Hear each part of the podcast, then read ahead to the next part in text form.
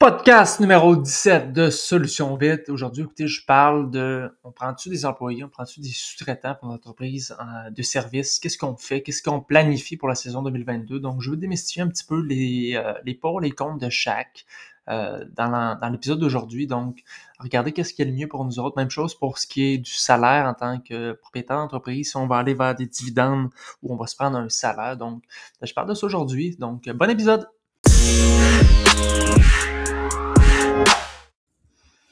Alors bonjour à tous, aujourd'hui on va parler de, euh, du type d'employé qu'on peut avoir dans notre entreprise, donc la sous-traitance versus l'employé plus officiel, les pour, les comptes de chaque, qu'est-ce que peut-être on veut planifier notre saison 2022, quelle avenue on veut prendre? Donc je vais démystifier un petit peu les deux, euh, donc en rentrant un petit peu en détail par rapport à premièrement la sous-traitance. Qu'est-ce que c'est ça? C'est que euh, c'est pas un employé qui est propre à chez nous. Donc, c'est quelqu'un qui va être à l'externe. L'avantage de ça, c'est que ça va nous coûter beaucoup moins cher parce qu'à ce niveau-là, euh, lorsqu'on est en sous-traitance, on n'aura pas de euh, à payer. Donc, peu importe le taux que euh, on va avoir lorsqu'on c'est des employés plus concrets, plus les, employés officiels à notre entreprise, je, reviendrai tantôt, mais on a un taux de CNESST à payer.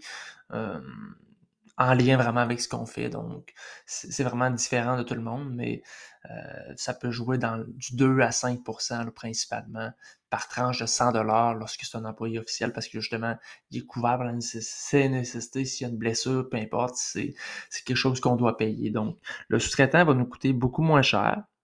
Euh, ça va être plus risqué parce que justement, ça se peut que cette personne-là euh, on n'y a, rien garanti, on n'a pas fait de contrat signé avec lui comme quoi c'est un employé, puis si on l'appelait tel jour, il devait venir travailler. Donc, c'est embêtant, mais tu sais, dans notre entreprise, dans notre industrie, ce qu'on voit souvent, c'est le fameux sous-traitant qui va être déguisé en employé.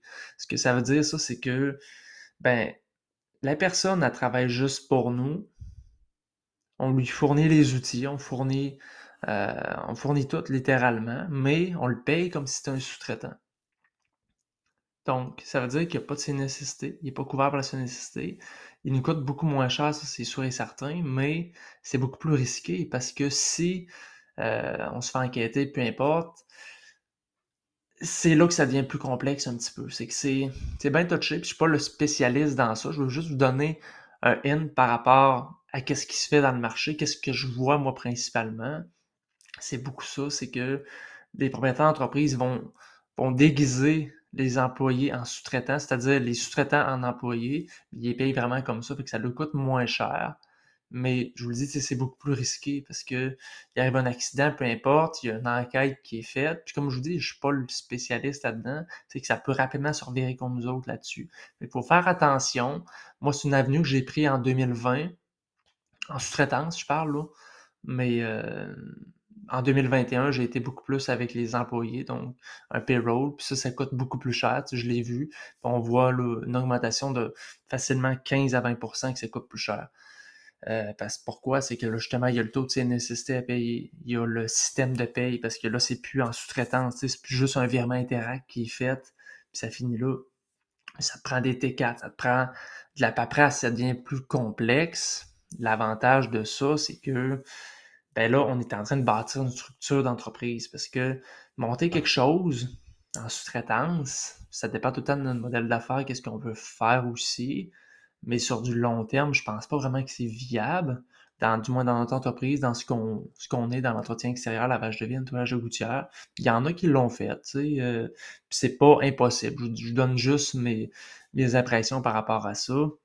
Mais on retourne au modèle de sous-traitance, c'est que, tu sais, souvent, la, personne, ça se peut que, dépendamment de ce qu'on lui a promis, c'est sûr et certain, si effectivement c'est un sous-traitant net frais de sexe, c'est que c'est vraiment quelqu'un qui, lui, il va jobiner d'autres choses ailleurs, il fait quelque chose d'autre, ça se peut que vous l'appeliez en avance, peu importe, vendredi, peux-tu venir avec moi, veux-tu travailler? Encore là, ça, ça se peut. Mais lui, c'est certain, il doit avoir d'autres choses parce que la sous-traitance que c'est, c'est justement ça. C'est qu'il ne travaille pas juste pour vous. C'est un sous-contractant.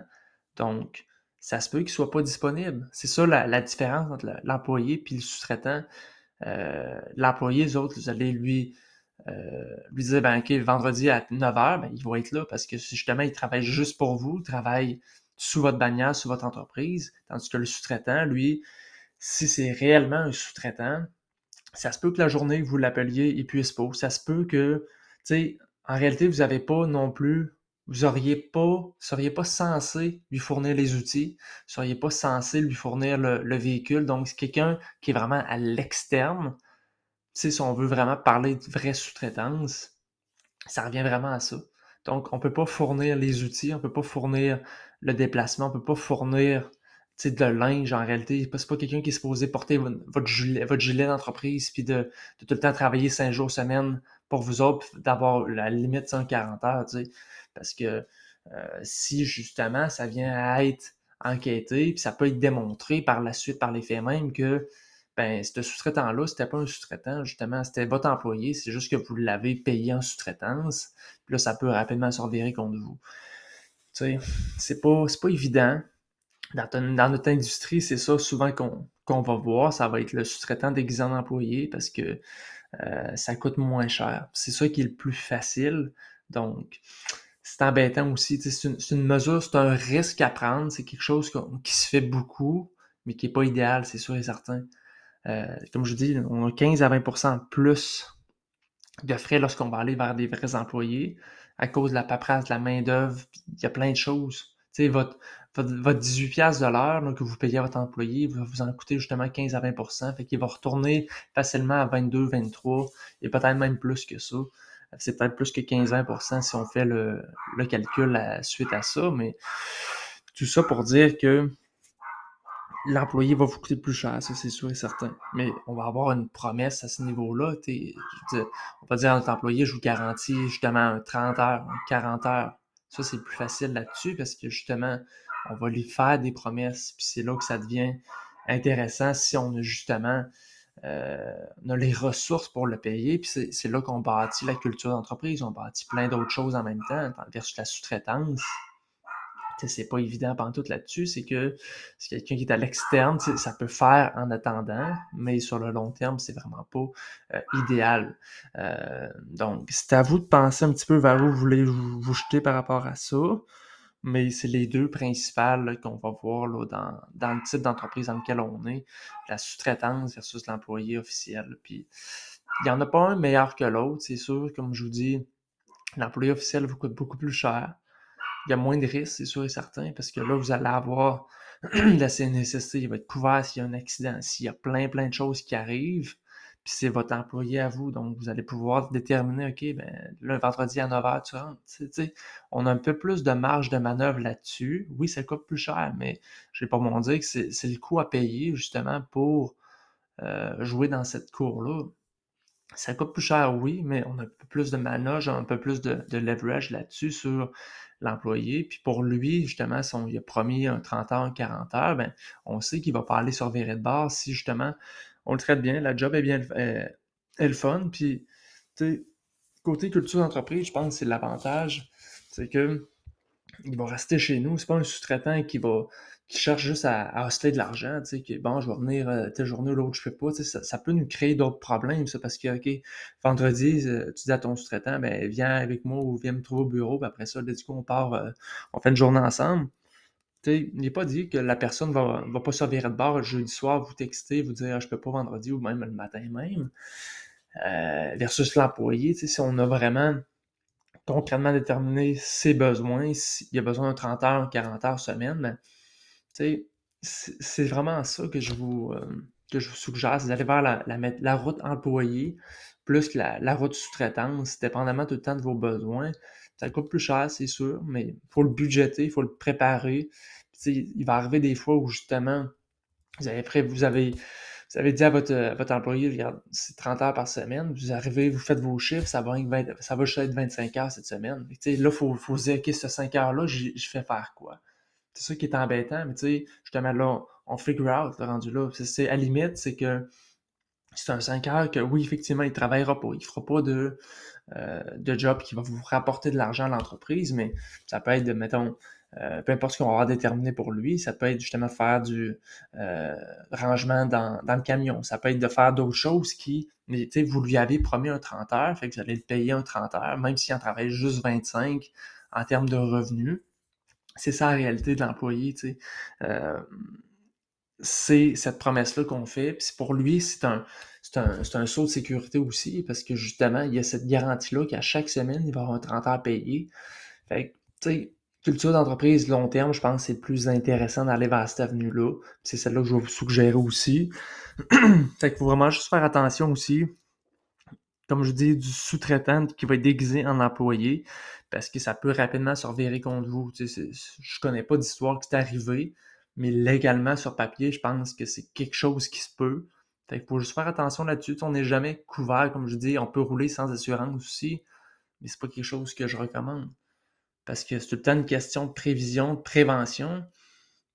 On peut le faire, mais il suffit d'une journée, d'une bad luck qui arrive, puis ça fuck up tout. Fait que, tu sais, oui, ça coûte cher. Comme je vous dis, c'est la même chose pour ce qui est carte de crédit, ce qui est des frais, peu importe, va prendre l'argent en dessous de la table. Faites-le payer au client, le surplus, sais. Oui, un 15 à 20% c'est coûte plus cher?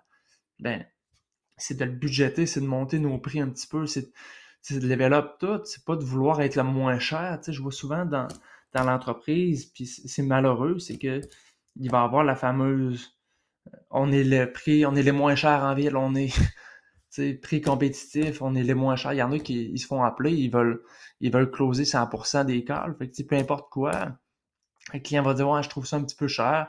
Ben, les autres, ils vont, ils vont descendre, ok, ben regarde, je t'enlève 25$ de plus, ça fait-tu? ultimement, c'est vraiment, faut éviter cette trappe-là, c'est d'aller, comme je vous dis, encore là, c'est un point de vue selon ce que vous voulez pour votre entreprise, mais je vous donne les deux, les deux avenues possibles, la sous-traitance ou l'employé. Puis encore là, faut pas, ben, faut pas, je veux dire, il y, en a trois en réalité, comme je vous dis, c'est l'autre, c'est le sous-traitant d'exemple d'employé qui, qui est commun dans l'industrie, mais qui peut être dangereux justement parce que on retourne au, sous-traitant d'exemple d'employé, ça va être littéralement quelqu'un que vous allez faire venir du lundi au vendredi ou peu importe vos heures, puis il va tout le temps travailler avec vous autres. C'est juste qu'au final, lui, il va être payé en sous-traitance. Il faut faire attention aussi là-dessus parce que justement, il n'y aura pas de, il y aura pas d'argent qui va être pris comme un employé, par exemple, pour ses, euh, euh, ses impôts, peu importe, ça ne sera pas fait, ça. Fait que, lui, vous allez lui donner son 500$, mettons, par semaine, après ça, c'est à lui de gérer son, son, euh, son imposition là-dessus. Mais ça, c'est plus votre problème non plus. Mais il suffit que ça peut mener, si vous tombez sur la mauvaise personne ou peu importe, il faut que ça soit clair, je pense. Puis c'est des choses comme ça, versus l'employé, si vous avez un système de paye, ça va être déjà pris automatiquement. On se fait des layers de sécurité, comme je vous disais, avec les assurances. On se le fait avec l'incorporation, on se le fait avec l'employé. Effectivement, une année, on vient qu'on a tous ces layers-là de sécurité qui font en sorte que ben, on s'en vient à quelque chose de concret, de, sérieux, puis ça peut juste bien aller. Ça va vous coûter plus cher, comme je vous disais, c'est sûr et certain, parce que vous avez votre, votre, euh, assurance, vous avez votre coût, justement, ben, par exemple, employeur D. Ça coûte de l'argent, cela, là. C'est une nécessité par-dessus. Ça commence à être cher au final, mais euh, c'est la réalité du, marché là-dedans. C'est que ça coûte plus cher lorsqu'on a des employés, ça c'est sûr et certain. Puis au final, il faut retenir ça. Ensuite, il va y avoir le, la paye pour nous autres, parce que nous autres, on travaille dans l'entreprise, mais euh, il existe deux, euh, deux, deux, réalités encore. On peut prendre un salaire, on peut y aller en dividende en tant que propriétaire d'entreprise. Donc, quelle avenue on veut prendre là-dedans? Encore là, je suis vraiment pas le spécialiste. Je vous, conseille de vous retourner vers votre comptable pour savoir ce qui est le mieux. Euh, fiscaliste, peu importe, consulter. Mais je vous dis que deux avenues, c'est soit qu'on est salarié de notre entreprise euh, ou qu'on se verse des dividendes comme salaire. Donc, il n'y en a pas nécessairement un meilleur que l'autre, dépendamment de votre réalité, de vos revenus en termes d'imposition ça va être quelque chose à considérer. Comme je vous dis, je ne peux pas vous donner la meilleure réponse là, parce que je ne connais pas vos chiffres. Mais ça, ça va être de regarder avec votre comptable là-dessus.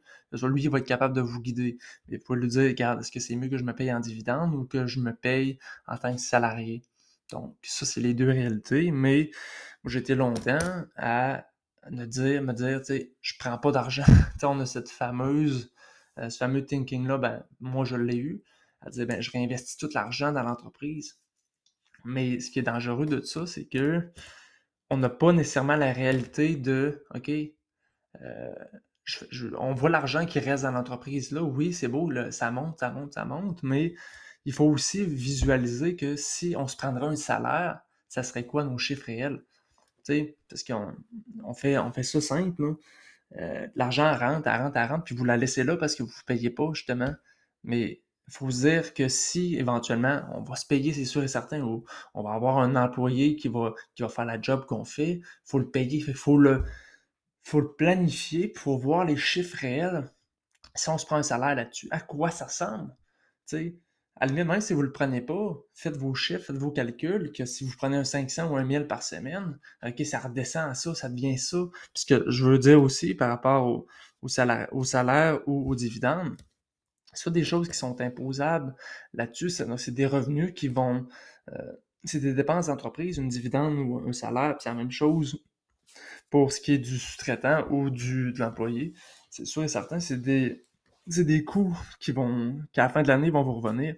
C'est imposé, ça. Fait que, ultimement, il faut, il faut planifier ça, justement. C'est ce que moi, j'ai pour mon dire. Si t'es capable de, te payer, tu sais, justement, c'est que tu as un problème. C'est que si tu arrives tellement en flush que tu n'es même pas capable de te payer, c'est même pas une job que tu as, c'est un problème.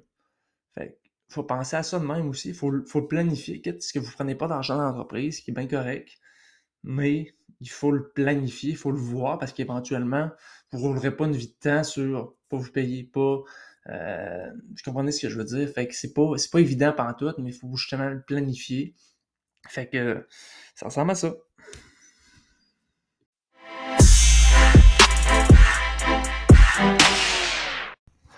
Alors, c'est ce qui conclut l'épisode 17 aujourd'hui sur les employés ou la sous-traitance. Donc, je pense que ça vous permet de comprendre un petit peu mieux c'est quoi les deux réalités, euh, peut-être prendre une décision pour la saison 2022. Euh, ce qu'il faut retenir de ça, c'est que l'employé va coûter 15 à 20% supplémentaire. Il va être plus de gestion, plus de paperasse, mais quand même, je le suggère, je le recommande si vous voulez bien sûr bâtir quelque chose de concret qui va durer dans le temps. C'est certain que le sous-traitant va être moins cher, plus risqué, peut vous créer plus de problèmes dans un futur lointain ou rapproché. Donc, il n'y a pas euh, nécessairement de bonne réponse, c'est selon votre réalité à vous, moi, je vous suggère quand même d'aller vers l'employé parce que pour le long terme, c'est ça qui va être plus bénéfique si on veut justement commencer à créer une culture d'entreprise, on veut bâtir quelque chose, on veut en avoir plusieurs éventuellement. Donc, c'est ce que je vous suggérerais. Encore une fois, pour, euh, si vous voulez faire des consultations one-on-one, venir un petit peu en privé avec moi, regarder, qu'on regarde vos chiffres, qu'on s'assoit, qu'on planifie un petit peu mieux peut-être votre saison 2022. Des fois, juste d'avoir un autre regard, un autre œil sur votre entreprise, ça peut vous débloquer certaines choses. N'hésitez pas à me contacter au info.solutionvite.com qu'on casse ensemble. Bonne fin de journée!